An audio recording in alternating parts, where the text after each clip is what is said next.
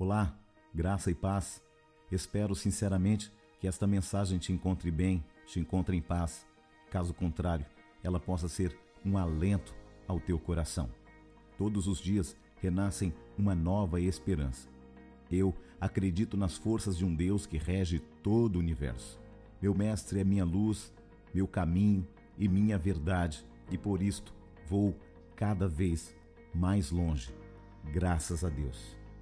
Josué, capítulo 1, no versículo de número 2 diz assim: Moisés, meu servo, é morto. Dispõe-te agora, passa esse Jordão, tu e todo este povo, à terra que eu dou aos filhos de Israel. Ninguém poderá te resistir, no versículo 5, todos os dias da tua vida. Como fui com Moisés, assim serei contigo. Não te deixarei, nem te desampararei. É preciso tirar os olhos da crise e saber que Deus está no controle de todas as coisas. Moisés estava morto. Havia uma crise instaurada. A crise chega repentinamente. Ela vem a todos e de todos os lados. Estamos debaixo de uma crise na saúde pública internacional. O Covid ainda nos ameaça. Moisés está morto, mas Deus continua no controle. A vida continua. Precisamos assumir o nosso papel. Às vezes, damos tantas desculpas dizendo Deus, não estamos preparados para cruzar o Jordão e tomar posse da terra prometida. Mas com a nossa idade, alguns homens já tinham influenciado o mundo. Alexandre o Grande já havia conquistado o mundo aos 23 anos de idade. Mozart já havia sido consagrado como grande gênio da música mundial. Lutero iniciou a reforma com 38 anos e Calvino com 21. Billy Graham, aos 40 anos, já havia pregado ao mundo inteiro. Moisés está morto, mas o povo precisa cruzar o Jordão e conquistar a terra prometida. Nossa confiança está no Senhor. Nossa vitória não vem dos homens, mas de Deus. Os homens passam, mas Deus continua no trono. Cada geração precisa se levantar e cruzar o seu Jordão, mantendo o ideal espiritual aceso. John Wesley disse: Senhor, dá-me cem homens que não temam outra coisa a não ser o pecado que não amem ninguém mais do que ao Senhor, e eu abalarei o mundo. Precisamos sair do deserto e cravar nossos olhos nos novos desafios. O deserto é estéril, mas não é a nossa parada. Não fomos chamados para fazer do deserto nosso cemitério, mas para conquistar a terra que o Senhor nos deu como promessa. Aqueles que duvidaram da promessa foram enterrados no deserto. A incredulidade nos planta no deserto mas a fé nos leva a cruzar o Jordão. O Jordão precisa ser atravessado. Aquilo que é impossível para você é possível para Deus. O Senhor pode realizar seus sonhos mesmo nestes dias. Você pode cruzar o seu Jordão. Quando abraçarmos os projetos de Deus, nossos sonhos deixarão de ser medíocres. Precisamos ter grandes sonhos, grandes alvos e grandes anseios. Deus não nos chamou para contar os inimigos, mas para vencê-los. Há inimigos que nos espreitam, há batalhas que precisam ser travadas, mas a vitória vem do Senhor.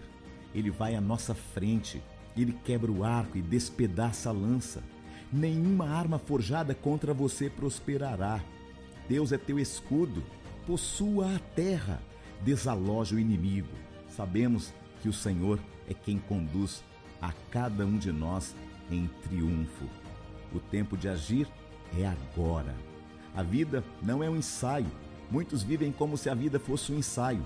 Muitos entram em cena e fazem as coisas de qualquer maneira, pensando que poderão fazer depois. Mas este é um ledo engano.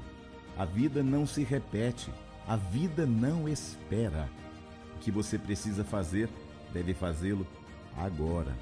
Precisamos saber que a vitória vem de Deus, mas nós somos aqueles que precisam cruzar o Jordão. Entre nós e nossos sonhos há sempre um Jordão. Sempre haverá um Jordão a atravessar para tomarmos posse da terra prometida. Deus nos promete força, consolo, mas não ausência de lágrimas. Há obstáculos em nossa vida que poderíamos chamar de nosso Jordão pessoal. Uma pessoa, uma doença, um relacionamento quebrado, um problema financeiro, um pecado, um sonho não realizado. Deus mostrou o Jordão e lhe deu uma ordem: atravesse. Deus não disse como. Deus não mostrou a ponte. Deus não disse: eu vou fazer uma ponte para você atravessar. Mas Deus deixou que a fé fosse a ponte para que eles atravessassem. Devemos cruzar o nosso Jordão mesmo quando estamos fracos, doentes ou sozinhos. Precisamos saber que a vitória vem de Deus e não da nossa própria força ou intelecto. Sabemos que a vitória vem de Deus e nos torna destemidos. Saber que a vitória vem de Deus nos ajuda a enfrentar os gigantes com ousadia.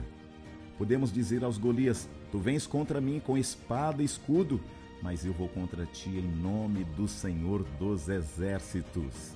Saber que a vitória vem de Deus é importante porque você não confia na própria força e não cai nas artimanhas das fogueiras das vaidades. Isso nos mantém sempre humildes. Josué recebeu a visão clara sobre o que fazer, onde ir e quem levar. O chamado de Deus para Josué foi claro. Deus não estava chamando para outra coisa senão para cruzar o Jordão e conduzir o povo com segurança à terra prometida. Aquela era a meta de Deus para a vida de Josué. Josué tinha uma certeza acerca daquilo que Deus queria na sua vida. Deus respondeu três perguntas de Josué: A quem? A todo o povo. Aonde? A terra que dou aos filhos de Israel, Canaã. Quando? Agora. Deus mostra os limites da ação de Josué. Todo lugar que pisar a planta do teu pé, vou-lo tenho dado, como prometi a Moisés, desde o deserto e o Líbano até o grande rio, o rio Eufrates toda a terra dos heteus até o mar grande, para o poente do sol será vosso termo. É importante discernir onde devemos colocar nossos pés. O mesmo Deus que disse que todo lugar que pisar a planta do vosso pé delimita uma geografia da bênção. Qual é o grande propósito de Deus para a sua vida? O que Deus chamou você para fazer? O que ele colocou em suas mãos para realizar? Qual é a visão de Deus para você? Você está no centro da vontade de Deus ou tem fugido como Jonas? Quem caminha com base na visão caminha com assertividade. Quem caminha com base na visão caminha com propósito. Deixe de reclamar, deixe de murmurar. Há um chamado de Deus para você. Há uma obra a ser feita. Qual é a visão de Deus para a sua vida? Spurgeon dizia para seus alunos: Meus filhos, se o mundo chamar para serem reis, não se rebaixem deixando a posição de embaixadores de Cristo. Deus diz para Josué: Não tu mandei eu, porque estamos ainda acomodados, porque ainda não colocamos a mão no arado, porque ainda não cruzamos o nosso Jordão, porque ainda não tomamos posse da terra prometida. É preciso viver com o peito encharcado de ânimo e coragem. Deus é contra o desânimo. Deus falou três vezes para Josué ser forte, ter coragem e ânimo. O desânimo é contagioso. Foi por causa dele que toda uma geração de duas milhões de pessoas pereceram no deserto. Sem ânimo, ninguém se levanta na crise. Sem ânimo, ninguém cruza o Jordão. Sem ânimo, ninguém enfrenta o inimigo. Sem ânimo, ninguém toma posse da terra prometida. Sem ânimo, não se restaura casamento. Sem ânimo não se evangeliza nem se experimenta avivamento da igreja. Sem coragem, podemos ter visão e não sairmos do lugar. Quem crê corre riscos. Quem confia sai à batalha em nome do Senhor. Quem crê no Senhor vence os Golias da vida. Josué ganhou tremendas batalhas. Ele não temeu. Por quê? Porque confiou que do Senhor vinha a vitória. O desânimo nos impede de cruzar o nosso Jordão, mas o ânimo precisa ser cultivado no coração. O texto nos mostra que o ânimo é gerado no coração de três formas. O que produz o ânimo é a promessa de Deus: ser forte e corajoso, porque tu farás este povo herdar a terra que, por juramento, prometi dar a seus pais. O que gera ânimo é agir de acordo com a vontade de Deus. O ânimo é o resultado da obediência o que mantém o ânimo é a consciência da presença de Deus, porque o Senhor teu Deus é contigo por onde quer que andares. Deus oferece a Josué uma base histórica para sua confiança.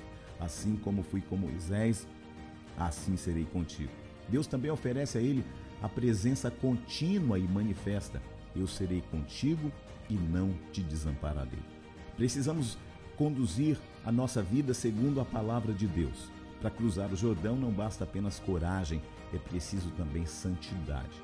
A geração atual tem sido chamada de geração Coca-Cola, geração shopping center, geração virtual, mas precisamos ser chamados de geração santa, sacerdócio real, povo de propriedade exclusiva de Deus. Se queremos cruzar o Jordão, precisamos ter uma vida conduzida pela palavra de Deus. Josué nos dá três princípios e um resultado: meditar. Quando? De dia e de noite. Fazer. Como? Não se desviando nem para a direita e nem para a esquerda. Falar. De que forma? Sem cessar. E o resultado? Sucesso e prosperidade. Deus é quem chama, desafia, dá visão, mas também dá poder e a vitória. A conclusão disso é que você tenha uma esperança, que você aceite os desafios e que você vença atravessando o Jordão e chegando do outro lado da margem. Ao seu redor há crise sim, mas o Senhor lhe fez promessas. É tempo de se levantar e obedecer. É tempo de, de experimentar os milagres de Deus, pois quando agimos em nome de Deus e para a glória dele, o Jordão se abre, os inimigos fogem e nós possuímos a terra. Eu sou o Bispo Júnior Neri, que esta palavra fale ao teu coração.